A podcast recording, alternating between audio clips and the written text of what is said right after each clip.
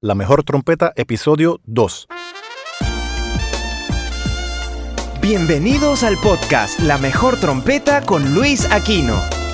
Vivencias, técnicas y secretos para ayudarte a llegar al próximo nivel.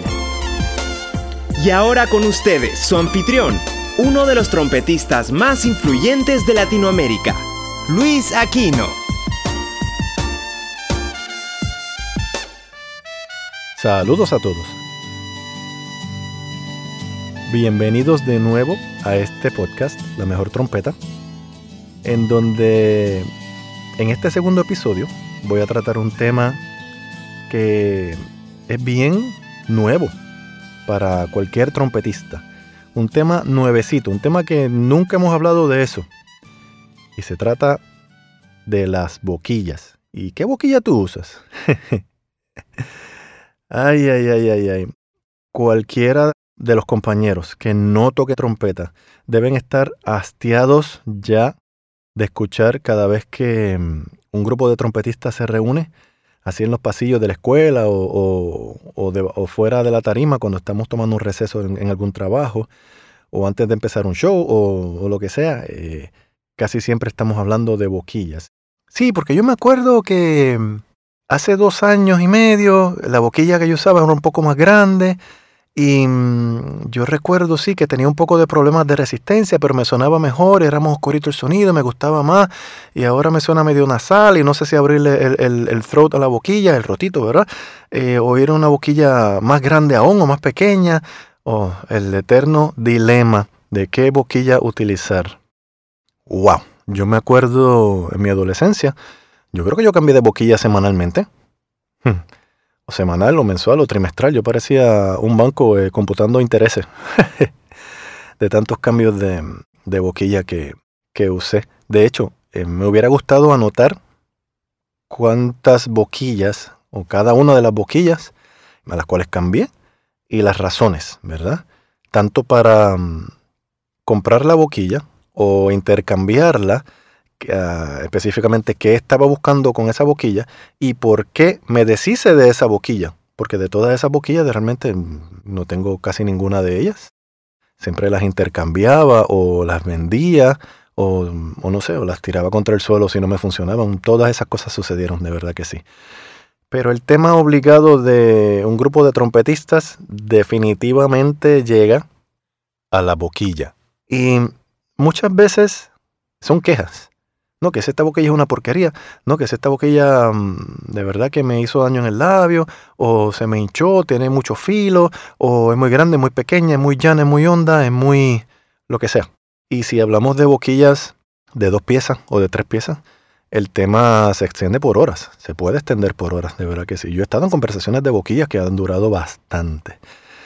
Pero algo preocupante no es hablar de boquillas, es la actitud de muchos compañeros, em, aunque ese número ha ido bajando un poquito, pero siguen habiendo muchos compañeros que están pendientes de encontrar esa boquilla perfecta. Yo estuve en esa búsqueda y estoy muy agradecido que me curé de esa enfermedad, porque puede convertirse en una enfermedad. La boquilla perfecta. Esa boquilla mm, que me va a hacer sonar como cuando yo estaba creciendo, ¿verdad? Eh, comenzando en la trompeta, uno quería sonar como Adolf Herseth de la Sinfónica de Chicago o como Gilbert Johnson de la de Filadelfia, pero con la misma boquilla sonar con los agudos de Bill Chase, de Maynard Ferguson o de John Faddis, y eso genuinamente no existe. No existe. Si estás en esa búsqueda de encontrar esa boquilla llamémosle de nuevo la boquilla perfecta, que te va a hacer sonar exactamente en, contexto, tocando en una orquesta sinfónica o, quinteto de metales o grupo de metales, bien clásico, ¿verdad? Y sin cambiar de boquilla o sin cambiar de trompeta, suenes en contexto totalmente, tocando un grupo que esté tocando el repertorio de Bill Chase o de Maynard, no va a suceder. Es más, si sucede, tú eres Superman y de verdad que Superman no existe. No dudo que en este planeta con tantos millardos, ¿verdad? Billones de personas, debe haber alguien, digamos 100, ¿verdad? En el planeta que puedan hacer eso. Pero los mortales, nosotros los mortales, no, no somos capaces de eso. Así que tratar de encontrar esa boquilla se puede convertir en una obsesión que te puede llevar a depresión, te puede llevar a algún tipo de locura porque genuinamente no funciona. Es como si tú estuvieras tratando de usar una boquilla, digamos, una que se usa mucho en, en contexto clásico, una BAG 1 y un cuarto C, digamos que esa boquilla es una limusina. Y por otro lado, pongamos de ejemplo la boquilla que, que yo uso, ¿verdad? Yo uso una boquilla marca Warburton, modelo Luis Aquino. Y esa boquilla, cuando alguien me pregunta, yo siempre le digo, es como una BAC 10E, pero mejor. claro, porque tienes para escoger el Tudel, el backboard. Puedes escoger en, wow, una infinidad de, tamaños, modelos, etcétera, etcétera. Pero pongamos la back 1 y un cuarto C y en otra la boquilla mía. No se pueden usar para lo mismo. Digamos que la 1 y un cuarto C es la limusina y la boquilla mía es el auto de carreras. No sé si han oído de una carrera que se llama las 500 millas de Indianápolis. Obviamente, siendo una carrera, velocidad. Si tú te presentas a esa carrera con una limusina, te vas a poner la limusina de sombrero. No es el equipo correcto para ese trabajo, para esa carrera. Al igual que, por ejemplo, imagínate que tú eres un ejecutivo de esto multimillonario, estás llegando en tu jet privado después de 14 horas de vuelo para Australia o algo así. Llegas a Australia, te recoges en el aeropuerto y tú estás esperando sentarte en la parte de atrás de un carro, de una limusina que va a ir suavecito, ¿verdad? Moviéndose y, vas, vas a estar súper, hiper, duper cómodo quién sabe si durmiendo, ¿verdad? O recuperando energía para la próxima reunión que tienes. Y cuando te bajas del avión privado, lo que hay esperándote es un carro de carreras. Y la carretera resulta que tiene bastantes eh, hoyos, digamos, o bastante, que la superficie no es así plana, no es un expreso de lo más bonito, es una carreterita como, no sé, de arena o lo que sea que sea, es una carretera incómoda. No es el vehículo para eso, no es el equipo correcto para eso si con mi boquilla tratas de tocar en un quinteto de metales, por ejemplo con, el Boston Brass, que es un, quinteto de metales brutal, donde su primer trompeta es mi eh, José Cibaja, que somos amigos hace, wow, como 20 años más o menos, y es uno de mis trompetistas favoritos. Y entonces, con mi boquilla, vas a tocar con el Boston Brass, no vas a sonar genuino, a no ser que estés tocando una parte del repertorio de esa noche que ellos van a tocar, que es algo más popular. Y al igual, si vas a tocar, por ejemplo, mm, digamos que vas a tocar un baile con el Crespo, con una boquilla uno y un cuarto, vas a tener un sonidote, oscuro probablemente, pero no vas a estar en el contexto que requiere la música en ese momento, no vas a sonar genuino. Te vas a oír inmensamente grande el sonido, pero en ese contexto no hace falta el sonidote. En ese contexto tienes a la percusión tocando bastante fuerte, Tienes al bajo y al piano tocando en contra de ti, porque ellos no tocan contigo. Tienes a los coristas cada vez pidiendo más monitor porque no se oyen. Y todo el mundo toca más duro y más duro y más fuerte y más fuerte y más fuerte. Y tú con tu boquilla 1 y un cuarto C, un sonido glorioso, bonito, ancho, pero no vas a proyectar nada. Te vas a escuchar si pones un esfuerzo, digamos, tres o cuatro veces más que la persona que tienes al lado, que a lo mejor está usando mi boquilla, o una boquilla más llana y más pequeño el aro, que una boquilla 1 y un cuarto C. El contexto de la música es muy importante. ¿Y qué complicación trae cambiar de boquilla? Porque hay maestros y compañeros, ¿verdad? Este, profesionales que piensan que no no se debe cambiar de boquilla, que eso es algo sacrílego. Pues lo siento. De los mejores trompetistas con quien yo he tenido el privilegio y el honor de tocar al lado de ellos, te voy a decir dos nombres. Uno probablemente lo conoces, que es el que mencioné, José Cibaja, del Boston Brass. Y otro es alguien que no sé si conoces, pero deberías conocer. Él se llama Jim Hacker. A esas dos personas yo las conocí en la Universidad de Miami cuando yo estaba estudiando allá. Ambos, José Cibaja y Jim Hacker, tienen una peculiaridad que los dos son, su entrenamiento como músicos o su educación musical está más basada en música clásica que en música popular, pero ambos son capaces de tocar música popular como se debe. Tú los sientas ahí a tocar y van a sonar en el estilo como se debe, con el sonido que es. Y ambos cambian de boquilla cuando van a tocar diferentes estilos de música. ¿Por qué? Porque es como la limusina y el auto de carreras. No es el mismo contexto. ¿Por qué habrías de tocar una trompeta en, do o en si bemol, algo bien lírico, con una boquilla 10E back? No vas a tener el sonido óptimo para eso. Y al igual, José Sibaja y yo tocamos junto con Elvis Crespo. Aunque ustedes no lo crean, José Sibaja tocó con Elvis Crespo unos meses. Y sonaba glorioso, pero él no usaba una boquilla, uno y un cuarto C, cuando estaba tocando con Elvis Crespo. Eso sería darse un tiro en el pie, eso sería eh, eh, masoquismo. Él usaba otra boquilla. Si recuerdo bien, creo que era una boquilla Dennis Wick 4E. Eh, pero obviamente lo que quiero decir con esto es que es una boquilla, el aro más pequeño y una boquilla más llana. Muy a tono con el contexto de tocar con el Crespo, que en vez de tocar ah, hay que tocar muy diferente. Jim Hacker, la otra persona de esta lista de dos personas, también eh, en, University of Miami, la, la Universidad de Miami, tocamos juntos por años con un grupo que se llama El Equipo. En ese momento ese grupo un grupo más que nada de música colombiana. Tocábamos también, tocamos vallenato, salsa, algo de merengue, un poquito de pop ocasional y bueno, música popular en general. Pero obviamente dentro de cada uno de esos estilos uno no toca igual. Pero dentro de cada uno de esos estilos, una boquilla uno y un cuarto C back no cabe, no es la boquilla apropiada, no es el equipo apropiado. Jim Hacker, en ese contexto, usaba una boquilla, creo que Marcinkovic, eh, no recuerdo el modelo, pero yo creo que era quizá el diámetro cerca de una 3 y, una, y la copa era más llana.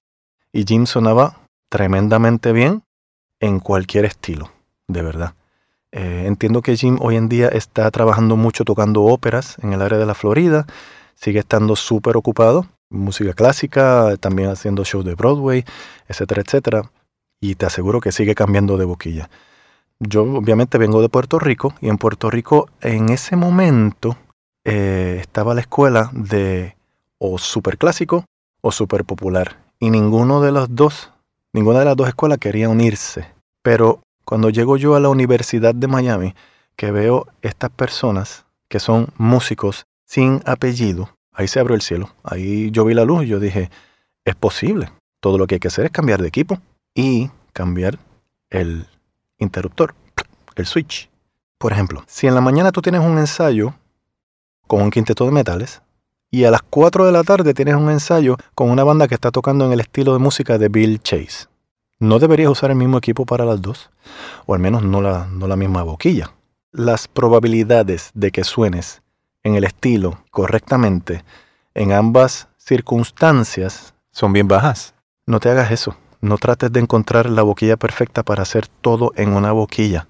Total, en los bultos de nosotros de trompeta caben muchísimas cosas. Casi nadie anda con un bultito pequeño. Siempre andamos con una mochila, un morral, como le llaman en, en Venezuela.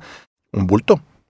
Que caben cientos de cosas caben ahí pues, ¿por qué no, no, se consigue una bolsita para boquilla? Que andes con tres, cuatro boquillas diferentes, depende de lo que vayas a tocar. ¿Acaso tú usas la misma boquilla cuando usas la si bemol y usas la piccolo? Claro que no es la misma boquilla. Y cuando usas el flugel, el bugle, tampoco es la misma boquilla. No se supone que lo sea. ¿Por qué? Porque esos instrumentos son para diferentes estilos de música.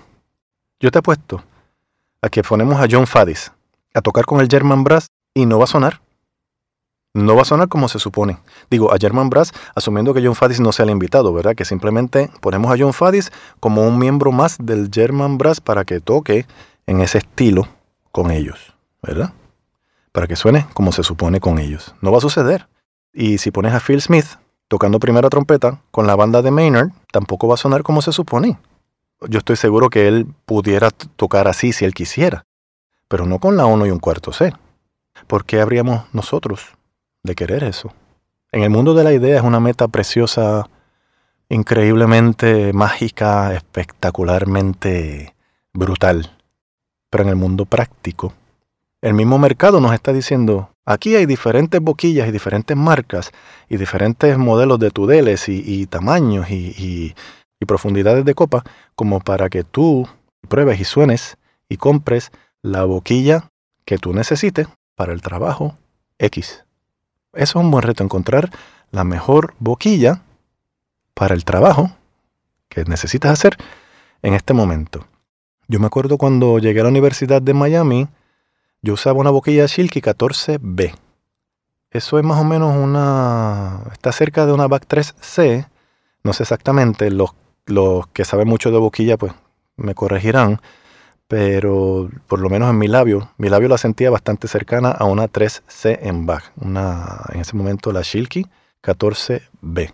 Yo entré en tercera trompeta en la banda. Cuando yo empecé a, tocar primera trompeta, esa boquilla se me hizo muy grande. Hubo un momento que en un calderón final con la 14B, después de tocar un tema bastante fuerte, yo tenía que tocar un Fa agudo en el calderón final y no me salió en el ensayo. El director me miró y, fue como que, uh, siento tu dolor. Pero de la vergüenza tan grande que yo sentí en ese momento, yo me prometí que iba a encontrar una boquilla que me iba a dar un sonido bueno y a la vez me iba a permitir tocar esas notas con mejor convicción y tener mejor resistencia. Eso para mí se convirtió en la meta y a través de los años he ido logrando eso. ¿Por qué querríamos tocar nosotros una boquilla grande en un contexto de música popular cuando hoy en día cada vez las bandas tocan más fuerte de volumen y para un instrumento amplificado es facilísimo tocar fuerte de volumen. Es enchufar un cable, conectar varios pedales, apretar los pedales correctos en el momento y poner el amplificador en 10, así toca duro cualquiera. Compremos los trompetistas algún amplificador cada uno y pongamos el amplificador en 10 apuntando hacia la cabeza del bajista o pianista más abusador que has conocido en tu vida, a ver si se va a quejar o no. Entonces ellos pretenden que uno siga por años aceptando el abuso que tienen ellos contra nosotros, de ellos tocando a volúmenes ensordecedores sin siquiera escucharnos a nosotros, porque a muchos de ellos ni les importa. Eh, y nosotros no nos podemos amplificar siquiera en un ensayo. ¿Hasta cuándo va a llegar eso? Tú no puedes pretender sobrevivir esa situación y terminar un ensayo o un trabajo con, con tu labio bastante, bastante nuevo, digamos, si estás haciendo ese, ese ensayo o ese baile o ese concierto con una boquilla uno y un cuarto C, no es justo. Así que si estás buscando un sonido oscuro y bonito para tocar salsa, merengue o en un grupo de pop, no es la, la búsqueda correcta. Los sonidos oscuros y bonitos no proyectan. Conozco a un estudiante de Adolf Herseth que tocó muchísimos años, primera silla en la, en la Sinfónica de Chicago, y él me cuenta, el estudiante de Adolf Herseth me cuenta que el sonido de Adolf Herseth no, no era puro, tenía sucio, tenía algún tipo de sucio en el sonido. Y ese hombre proyectaba brutalmente. Yo lo llegué a ver en, un concierto y era increíble la proyección. Ahí fue que yo, yo dije definitivamente, si él tuviera un sonido oscuro y bonito, no proyectaba. Ahora, si tú eres un solista, eres un virtuoso, y estás parado al frente del grupo que te está acompañando, sea una orquesta sinfónica o, lo que sea, si estás al frente, pues obviamente te vas a escuchar, aunque tengas un sonido oscuro y bonito. Pero si estás en la sección, atrás, necesitas un sonido más brillante. Necesitas proyectar, necesitas otro, otro tipo de frecuencias en el sonido. Así que piensa en esas cosas, de verdad. Yo no te puedo decir cuál es la boquilla exacta y la mejor boquilla para lograr cada uno de estos estilos. Primero, ¿sabes por qué? Porque yo no sé cuánto aire le echas al instrumento. Yo no sé si tus labios son gruesos, finitos o medianos. Yo no sé en qué piensas cuando estás tocando. Eso es importante. Hay que ver, hay que preguntar, hay que indagar. Hay muchas cosas que hay que averiguar. Recomendar así por recomendar realmente no es tan fácil. Volvamos al tema de tratar de hacer todo con una boquilla. Imagínate un guitarrista con una guitarra eléctrica tratando de tocar todo. Todo, todo, todo, incluyendo un concierto de flamenco con una guitarra eléctrica. Eso es lo mismo. Tú como trompetista, si quieres hacer todo en una boquilla, estás pretendiendo hacer todo en una guitarra eléctrica si fuera guitarrista. No es el sonido que estamos buscando. No es el sonido, no vas a tener trabajo con eso. No les va a gustar a los líderes. No vas a cumplir el propósito para el cual se te llamó en ese trabajo. ¿Y cuál es la solución para esto? Bueno, una de las opiniones más interesantes que he visto en cuanto a esto es la de Bobby Shu. Bobby Shu sugiere usar la boquilla más pequeña que puedas, con la que logres un buen sonido. Pero no se refiere, con al decir un buen sonido, no se refiere a un sonido oscuro y pastoso. Se refiere a un sonido que sea clasificado como bueno en el contexto de la música que tienes que tocar. Obviamente vas a tener que sacrificar algunas frecuencias. Vas a sacrificar, ay, mi bello sonido. Pero aquí para tocar esta salsa o merengue o este, este big band, yo no puedo tener ese sonido porque no me oigo. Claro que no te oye. Si soplas más duro, sí, te vas a oír, pero tampoco vas a proyectar mucho, ya hemos hablado de eso. El mejor sonido que puedas tener con la boquilla más pequeña que puedas tocar, ahí por ahí estamos llegando. Por ejemplo, yo uso una boquilla pequeña y llana, y si tú me oyes solo yo tocando al lado tuyo, puede ser que mi sonido no te guste, pero si me oyes en el contexto de la grabación que estás escuchando o el grupo en vivo que estás escuchando, yo creo que te va a gustar porque está más a tono con lo que tengo que tocar en ese momento, con mi boquilla mm, pequeña y llana. Un buen sonido clásico no es un buen sonido en popular. Por ejemplo, hace un par de años grabamos cuatro trompetistas para el proyecto de Iturbides Vilches. la producción se llama Para que no se te olvide, su segunda producción discográfica. Hay un tema mm, en donde grabamos Pacho, Francisco Pacho Flores, José Cibaja, Iturbide, por supuesto, y yo. Y nos reímos bastante en el estudio porque de verdad que nos llevamos muy bien, pero en el estudio nos reíamos en, una porque yo, le, yo les decía, tengan piedad de mí, por favor, que yo soy la boquilla más pequeña en, esta, en este proyecto.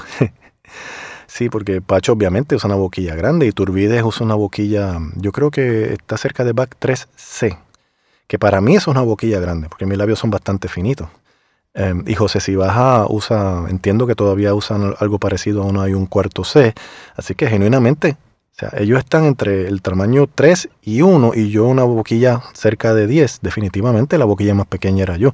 Aunque yo usé una boquilla, el modelo mío M, que es un poco más profundo, pero el aro sigue siendo 10. Y aún así tuve que cambiar el interruptor, ¿verdad? el switch en mi cerebro, para sonar más hacia donde la, la pieza requería. Y si oyes esa, mm, esa pieza, una partita de Bach, te vas a dar cuenta de la diferencia en sonidos de las cuatro personas que grabamos ahí. Y es bien interesante. Pero el sonido, por ejemplo, de la forma que yo toqué, aparte de la cadencia, ¿verdad? En la cadencia yo toqué de otra manera, pero en la parte de sección de la, de la pieza, tú vas a sentir que yo estoy bastante más cerca hacia ellos. Yo me acerqué hacia ellos, hacia lo que requería la música en ese momento. Y tuve que usar otra boquilla más grande, más profunda, de verdad que sí. Si no lo hubiera hecho, no lo hubiera logrado. El mensaje con todo esto que estoy diciendo es que trates de hacerte la vida lo más fácil posible.